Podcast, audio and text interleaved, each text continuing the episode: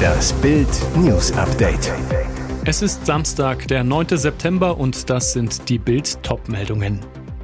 Stritten sie um 60 Euro Schulden, 14-Jähriger soll Mitschüler erschossen haben. Horror-Erdbeben in Marokko erhörte die Schreie seiner Kinder. Das ist eine Form von Feigheit. Lanz geht auf Böhmermann los. Nachdem der 14 Jahre alte Schüler Francesco S. am Freitagnachmittag tot auf dem Gelände des Schul- und Sportzentrums Negelsee aufgefunden wurde, konnte der ebenfalls 14-jährige Verdächtige bereits gefasst werden. Am Samstagmorgen wurde der Jugendliche dem Haftrichter vorgeführt. Nun kommen immer mehr Informationen über die schreckliche Tat ans Licht. Nach Bildinformationen handelt es sich bei dem Tatverdächtigen um Valerio, der mit Francesco S. die achte Klasse der Mittelschule Lohr am Main besuchte. Mitschüler berichten, dass Francesco Valerio 60 Euro schuldete und es deshalb zu einem Streit kam. Am Freitag um 18 Uhr wurde der verdächtige Schüler an seinem Wohnort festgenommen. Während Valerio bei ersten Befragungen schwieg, äußerte er sich dann gegenüber dem Haftrichter. Laut Polizeisprecher Enrico Ball teilte Valerio den Ermittlern auch das Versteck der Tatwaffe mit.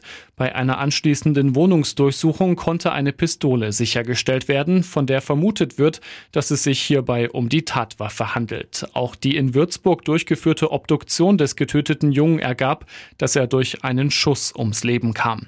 Die Staatsanwaltschaft hat Haftbefehl wegen dringendem Tatverdacht des Mordes erlassen. Valerio ist Polizei bekannt, jedoch nicht in größerem Rahmen. Mit 14 ist er strafmündig. Seinem Alter entsprechend wird er in einer JVA in Bayern untergebracht. Es ist das stärkste Erdbeben, das je in Marokko gemessen wurde. Bei der Katastrophe in der Nacht zu Freitag sind mindestens 1037 Menschen ums Leben gekommen. 1200 weitere Personen sind nach derzeitigen Angaben verletzt worden. Gegenüber der britischen BBC beschreibt ein Augenzeuge, wie er das Horrorbeben erlebte. Als Marokko erschüttert wurde, machte er sich mit seiner Frau im Auto aus Marrakesch auf den Weg in die Kleinstadt Amismis. Er hatte Angst um das Leben seiner Eltern, die dort leben. Als ich in die Stadt kam, sah ich hysterische Menschen, die weinten und schrien. Alle suchten nach ihren Familien, schilderte der Mann namens Rashid Ben Arabi. Der Augenzeuge, ich sah einen Mann, der neben den Trümmern eines Hauses auf dem Boden lag. Er konnte die Schreie seiner beiden Kinder hören, die unter dem zerstörten Gebäude gefangen waren, aber er konnte nichts tun, um ihnen zu helfen. Die Rettungsteams waren noch nicht am Ort des Geschehens angekommen. Rashid schaffte es schließlich zum Haus seiner Eltern. Sie waren wohl auf, aber sie schliefen in Decken gehüllt auf der Straße und warteten auf die Bestätigung der Behörden, dass ihr Haus sicher genug war, um wieder hineinzugehen. Jetzt platzt ihm der Kragen. Moderator Markus Lanz rechnet mit seinem ZDF-Kollegen Jan Böhmermann ab. Sein Vorwurf, Böhmermann stempelt nicht nur prominente Personen viel zu schnell als rechts ab, sondern sei auch noch feige. In ihrer neuesten Podcast-Folge von Lanz und Precht sprechen Markus Lanz und Philosoph Richard David Precht zunächst über den Fall Aiwanger. Dort sind sich beide Männer einig. Zwar vermissen sie beim bayerischen Wirtschaftsminister Rückgrat bezüglich der Flugblattaffäre, doch finden sie auch, dass die Gesellschaft einen Fehler mache, wenn sie nichts mehr verzeihe. Wir können nicht die Nazi-Grenze einen Zentimeter rechts von der Mitte anfangen lassen, sagt Precht und spricht im gleichen Zuge über den Satiriker Jan Böhmermann. Sein Fazit zu dem ZDF-Moderator für Jan Böhmermann ist jeder, der rechts von der SPD steht, unter Nazi-Verdacht. Dadurch sorge der Satiriker dafür, dass man normale Konservative nicht mehr von wirklichen Nazis unterscheiden könne. Das kann Markus Lanz unterstreichen und erzählt von einer Begegnung mit Böhmermann auf einer Podiumsdiskussion der Wochenzeitung Die Zeit. Damals warf der Moderator Markus Lanz eine falsche Gewichtung bei Wissenschaftsthemen vor. In den Augen des Moderators könne Jan Böhmermann nicht zu seinen eigenen Worten stehen. Häufig schlägt er mit seinen schamlosen Witzen über die Stränge. Lanz sagt, das ist eine Form von Feigheit letzten Endes. Steh doch bitte zu deinen Argumenten, kenne deine Argumente, vertrete sie so, dass sie auch wirklich glaubwürdig und konsistent sind. Und dann bleib auch dabei. Gerade hinsetzen und noch schnell den Blutdruck messen. Genau so geht es nicht. Eine Langzeitstudie zeigt jetzt, in welcher Körperposition der Wert wirklich erhoben werden sollte. Denn nur dann kann das Risiko für Herz-Kreislauf-Erkrankungen richtig erfasst werden. Forscher der medizinischen Fakultät von Harvard veröffentlichten in Zusammenarbeit mit der American Heart Association eine Studie mit Daten aus 30 Jahren Datenmessung. Ihre Frage, in welcher Körperposition sollte der Blutdruck gemessen werden? Das Ergebnis im Liegen und im Sitzen. Wenn der Blutdruck nur im Sitzen gemessen wird, kann das Risiko für Herz-Kreislauf-Erkrankungen übersehen werden, wenn nicht auch in Rückenlage gemessen wird, sagt Duc Jiao, der Hauptautor der Studie. Das widerspricht der heute gängigen Praxis. Normalerweise wird der Blutdruck bei Patienten nur im Sitzen gemessen. Die Erklärung der Forscher leuchtet aber ein.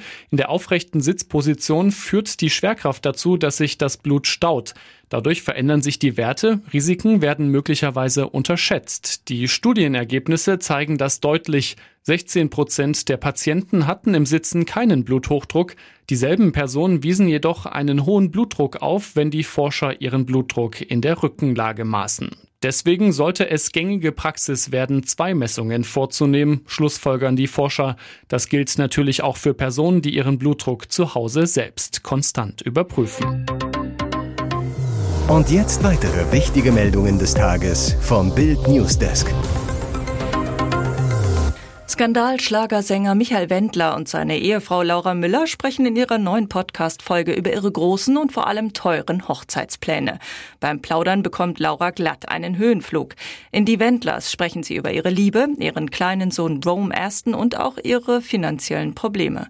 Michael und Laura sind seit Oktober 2018 ein Paar. Im Juni 2020 folgte die standesamtliche Hochzeit in Florida, USA. Das kirchliche Jawort sollte im selben Jahr folgen Folgen und von RTL begleitet werden. Doch ausgerechnet die von Verschwörungstheoretiker Wendler als Fake bezeichnete Corona-Pandemie und die damaligen Regeln machten die Pläne zunichte. Der 51-Jährige jetzt im Podcast.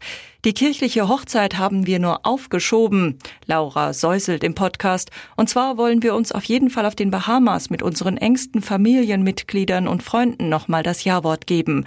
Als wäre das Urlaubsparadies nicht glamourös genug, möchte Laura auch noch neuen Schmuck haben. Laura, ich habe so einen neuen Ring von Tiffany ins Auge gefasst, den hätte ich gern. Doch kann sich ihr Ehemann Geschmeide vom Nobeljuwelier überhaupt leisten? Wendler drücken in Deutschland beim Finanzamt rund eine Million Euro Schulden. Michaels kleinlaute Antwort, das hört sich nicht günstig an.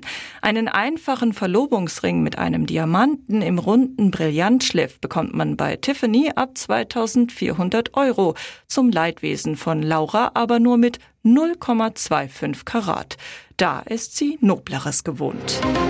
Es läuft überhaupt nicht gut für CDU-Chef Friedrich Merz. Eigentlich müsste Merz als Oppositionsführer gerade jetzt leichtes Spiel haben. Bundeskanzler Olaf Scholz ist so unbeliebt wie nie. Die Ampel zerstreitet sich bei einem Thema nach dem anderen. Und selbst sein bayerischer Kontrahent Markus Söder geriet in der Aiwanger Affäre heftig ins Straucheln. Doch bei den Wählern kann Merz einfach nicht punkten. Das zeigt eine exklusive Umfrage des Meinungsforschungsinstituts INSA für die Bild am Sonntag. Wenn die Deutschen den Bundeskanzler direkt wählen könnten, würde Merz in einem Direktduell mit Amtsinhaber Scholz klar verlieren. Merz käme auf 15 Prozent, Scholz auf 23 Prozent. Deutlich bessere Chancen hätte CSU-Chef Markus Söder. Er würde in einem Duell mit Olaf Scholz auf 32 Prozent der Stimmen kommen und den Amtsinhaber damit klar schlagen. Danach gefragt, für wen sich die Union entscheiden sollte, wenn sie jetzt einen Kanzlerkandidaten aufstellen müsste, sprechen sich nur 8 Prozent für Merz aus. Der CDU-Chef landet damit hinter Schleswig-Holsteins Ministerpräsident Daniel Günther, 9 Prozent, NRW-Ministerpräsident Hendrik Wüst, 15 Prozent und Söder, 24 Prozent. Ihr hört das Bild News Update mit weiteren Meldungen des Tages. Renten, Arbeitslosen und Krankenversicherung werden teurer, besonders für Besserverdiener. Der zuständige Arbeitsminister Hubertus Heil macht Tempo, will den Sozialbeitragshammer schon am 11. Oktober vom Bundeskabinett auf den Weg bringen lassen. Aber der Hammer trifft vor allem die Besserverdienenden. Das Wirtschaftsinstitut ZEW Mannheim hat für das Handelsblatt errechnet, was das konkret bedeutet. Es liegt ein Plus von 0,2 Prozentpunkten auf den Zusatzbeitrag von derzeit 1,6 Prozent bei den Krankenpflege- und Rentenversicherungsbeiträgen zugrunde. Wer brutto mehr als 7.500 Euro im Monat, heißt 90.000 Euro im Jahr verdient, der muss künftig 614,10 Euro im Jahr mehr abdrücken als bisher. Grund für die starken Anstiege ist der Anstieg der Beitragsbemessungsgrenzen. Der wird jedes Jahr neu festgelegt und steigt mit den Löhnen. Weil die 2023 so stark gestiegen sind, wegen Inflation und hohen Tarifabschlüssen, wirkt sich das diesmal besonders auf die Sozialbeiträge aus. Konkret sollen in der gesetzlichen Renten- und Arbeitslosenversicherung die Beiträge bis zu einem Beitrag von im Westen 7.550 Euro pro Monat und im Osten 7.450 Euro fällig werden, wie aus einem Verordnungsentwurf des Bundesarbeitsministeriums hervorgeht. Die Beitragsbemessungsgrenze für die gesetzliche Kranken- und Pflegeversicherung soll zum 1. Januar auf bundeseinheitlich 5.175 Euro pro Monat steigen. Bisher lag sie bei 4.987 Euro. Auch die Versicherungspflichtgrenze soll im kommenden Jahr steigen, nämlich von 66.600 auf 69.300 Euro Jahreseinkommen. Wer über dieser Grenze liegt, kann sich bei einer privaten Krankenversicherung versichern.